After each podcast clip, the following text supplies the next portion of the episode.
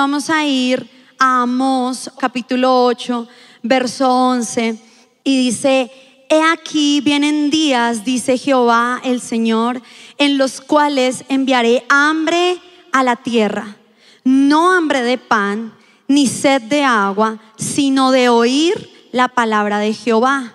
E irán errantes de mar a mar, desde el norte hasta el oriente, discurrirán buscando palabra de Jehová y no la hallarán. En aquel tiempo las doncellas hermosas y los jóvenes desmayarán de sed.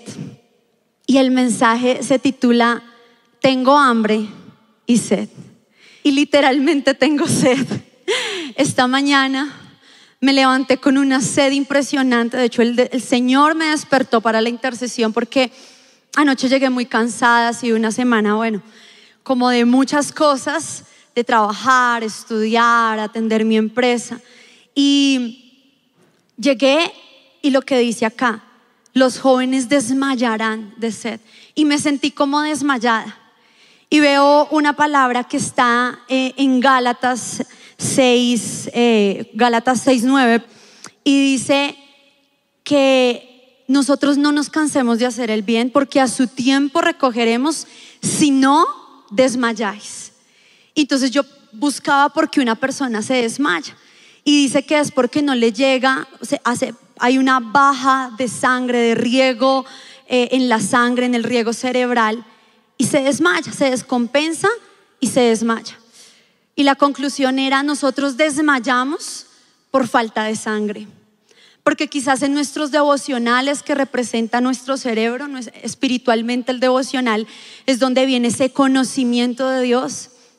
No hay sangre, no hay suficiente sangre de Jesús, no lo ponemos en práctica y desmayamos. Y ayer me acosté, creo que Dios me permitió vivir esto para identificarme y me acosté, imagínense lo cansada que estaba, me dormí 7 y 30 no vi mensajes, no vi nada, ya estaba dormida hasta hoy en la mañana que faltando 15 minutos para las 6, a las 6 oramos, me desperté y me desperté con una sed impresionante, con una sed muy fuerte. Y, y, fue raro y bueno, y me conecté a la intercesión y ahí el pastor nos empieza a hablar de esto. Y literalmente me siento así, siento mi garganta seca, me siento con sed. Y es porque el pastor como nos hablaba y, nos explicaba cómo en este momento el Señor le estaba dando un juicio por falta de arrepentimiento al pueblo de Israel. Pero en Amos 7 él empieza a tener unas visiones, él empieza a tener eh, unas visiones que le da el Señor y él le dice, Señor, por favor, no nos arrepentimos, perdónanos. Y él empieza una y otra vez a pedir perdón. El Señor dice, ok, entonces eso no va a suceder. Pero al final, el Señor en el capítulo 7, en el verso 7, dice, me enseñó así. He aquí el Señor estaba sobre un muro hecho a plomo y en su mano una plomada de albañil. Y en la intercesión, Leopardo, no me le quiero robar el crédito, él nos enseñó. Y aquí les traigo una imagen para que ustedes vean más o menos qué es lo que significa una plomada. Es una herramienta de medir, es un instrumento para medir que permite ver si la edificación verticalmente que se está levantando está enderezada o está torcida. Y este instrumento mide y si está desalineado, si no está bien pegado a la pared, pues eso quiere decir que está torcido. Y si la edificación está torcida, pues va a traer graves daños y por eso el, albañil debe medir así. Y yo sé que Dios ha estado haciendo una construcción especial con nosotros, con Somos Uno. Pero hoy es un día de evaluar. El Señor hoy pone una plomada. Hoy evalúa y dice, ¿cómo está el corazón de mi iglesia? La iglesia cumple 38 años y yo este año cumplo 18 años en la iglesia. Ya estamos bien grandes las dos, la iglesia y yo. ¿Y será que hemos madurado? De pronto tú dices, yo llevo dos años, dos meses, llevo poco tiempo. Pero aquí el Señor le estaba dando una visión en este capítulo 8 a Amós y le dice, ¿qué ves? Y él dice, veo en el verso 1 dice, ¿qué ves Amós? Y respondiendo dijo, un canastillo de fruta de verano.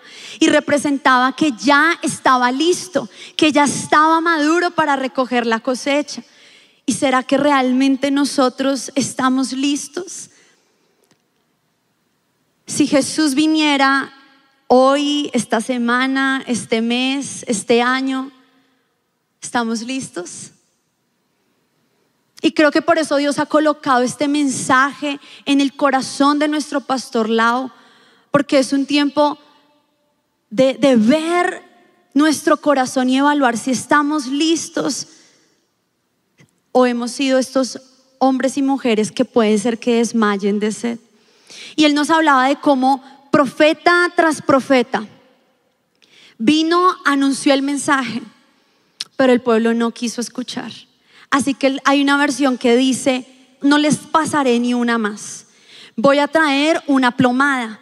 Y esa palabra en el original, en el hebreo, representa, es un juego de palabras con sufrimiento. Voy a traer un quebrantamiento, que eso fue lo que hace poco hablé aquí. Voy a traer un quebrantamiento para que ellos se vuelvan a mí.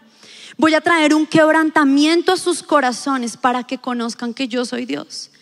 Pero lo más impresionante es que dice el verso 13, en aquel tiempo las doncellas hermosas y los jóvenes desmayarán de sed. Y el verso 11 dice, dice Jehová el Señor en estos días en los cuales enviaré hambre a la tierra, no hambre de pan, ni sed de agua, sino de oír la palabra de Jehová. Y eso se cumplió. Vinieron 400 años donde hubo hambre y sed, pero el Señor no habló. Desde el profeta Malaquías que cierra todo el Antiguo Testamento, hasta Juan el Bautista, cuando luego viene a preparar el camino, que es la serie en la que hemos entrado, una voz que clama en el desierto que representaba a Juan. Pasaron 400 años de silencio. Había hambre y sed, pero como no había palabra, ellos se volvieron religiosos. Su corazón se endureció. Tenían solo conocimiento de la palabra, pero no revelación. No había la sabiduría para interpretar correctamente. Y por eso, aunque vieron al mismo Mesías revelado en carne, no lo reconocieron. Y hoy necesita, somos uno, levantar un clamor por hambre y sed que sea saciada. Y en Mateo 5, capítulo 5, verso 6 dice, bienaventurados los que tienen hambre y sed de justicia, porque ellos serán saciados. Y, justicia es lo que Amos dice que no había, se habían vuelto injustos. Vemos con el profeta Oseas prostitución, con el profeta Joel embriaguez, pero con el profeta Oseas injusticia. Justicia era lo que el Señor clamaba. Y por eso Jesús en las bienaventuranzas dice, bienaventurados los que tienen hambre y sed. Yo no sé si ustedes como yo hoy anhelan y quieren que el hambre y la sed se despierte, pero que el hambre y la sed sea saciada, no que pase lo que le pasó al pueblo de Israel durante 400 años, hambre y sed, pero el mayor juicio que vino ni siquiera fue el quebranto, que vinieran guerras, que fueran exiliados, sino que el Señor dijo, no voy a hablar más el silencio del Señor. No sé quiénes han vivido el silencio de Dios, pero yo lo he vivido y es terrible. Es terrible entrar a orar y que no escuches nada. Y yo hoy me daba cuenta, Señor, si muchas veces tú has callado, es porque yo no he tenido hambre y sed, porque ¿quién es el que no tiene hambre? El que está lleno. ¿De qué has llenado tu vida en este tiempo? ¿De música? de series, de amigos, de conversaciones, de ocupaciones, de trabajo. Quizás estabas como yo, llena de trabajo, llena de trabajos de la universidad, llena de trabajo de la empresa, a punto de casi desmayar. Y te sientes cansado. Llegué tan cansada anoche que no comí. Por eso no hay hambre y sed, porque hay mucho cansancio. Y uno no sabe entre las tres cosas cuál es más fuerte. ¿Les ha pasado? Que tiene hambre uno y está desesperado. Yo solo quiero comer. Solo quiero algo que sacie mi hambre. Y es que me, me encanta cómo el profeta compara estas dos necesidades primordiales del ser humano para que podamos entender lo que representa tener hambre y sed del Señor. Es una desesperación. Tú solo quieres que te den agua, un poco de agua. Y por eso dice que hay una voz en el desierto, en el desierto donde, al mismo desierto al que fue Jesús, al que fue Juan el Bautista y no había que comer. Jesús no comió, no había que beber, Jesús no bebió. Porque era esa representación del hambre y la sed que él tenía. Y hoy yo quiero que nosotros podamos hacer un, clamor, más que esto es un mensaje, la verdad, muy corto, una reflexión, pero yo quisiera que realmente oráramos, que en este cumpleaños, en este aniversario de nuestra iglesia, si tú llevas muchos años y, te sientes en el desierto, nos preparemos para la entrada a la tierra prometida. Yo le decía al Señor, ¿qué representan 38 años? Y el Señor me decía, lo mismo que representó para Israel, tiempo de desierto, pero preparación a los 38 años, el Señor empieza a preparar al pueblo con una nueva generación, con un Josué, que se levanta sin contaminación, que se levanta estando siempre al siervo, al lado del siervo de Dios, de Moisés, y empieza a preparar todo el Señor para entrar a la tierra prometida. Y se acercan casi 40 años de nuestra iglesia y yo no sé si usted como yo se emociona por eso, porque vamos a entrar a la tierra prometida. El último gran avivamiento que el Señor prometió para las naciones y para Colombia está a punto de suceder. Y yo quiero ser protagonista de ello.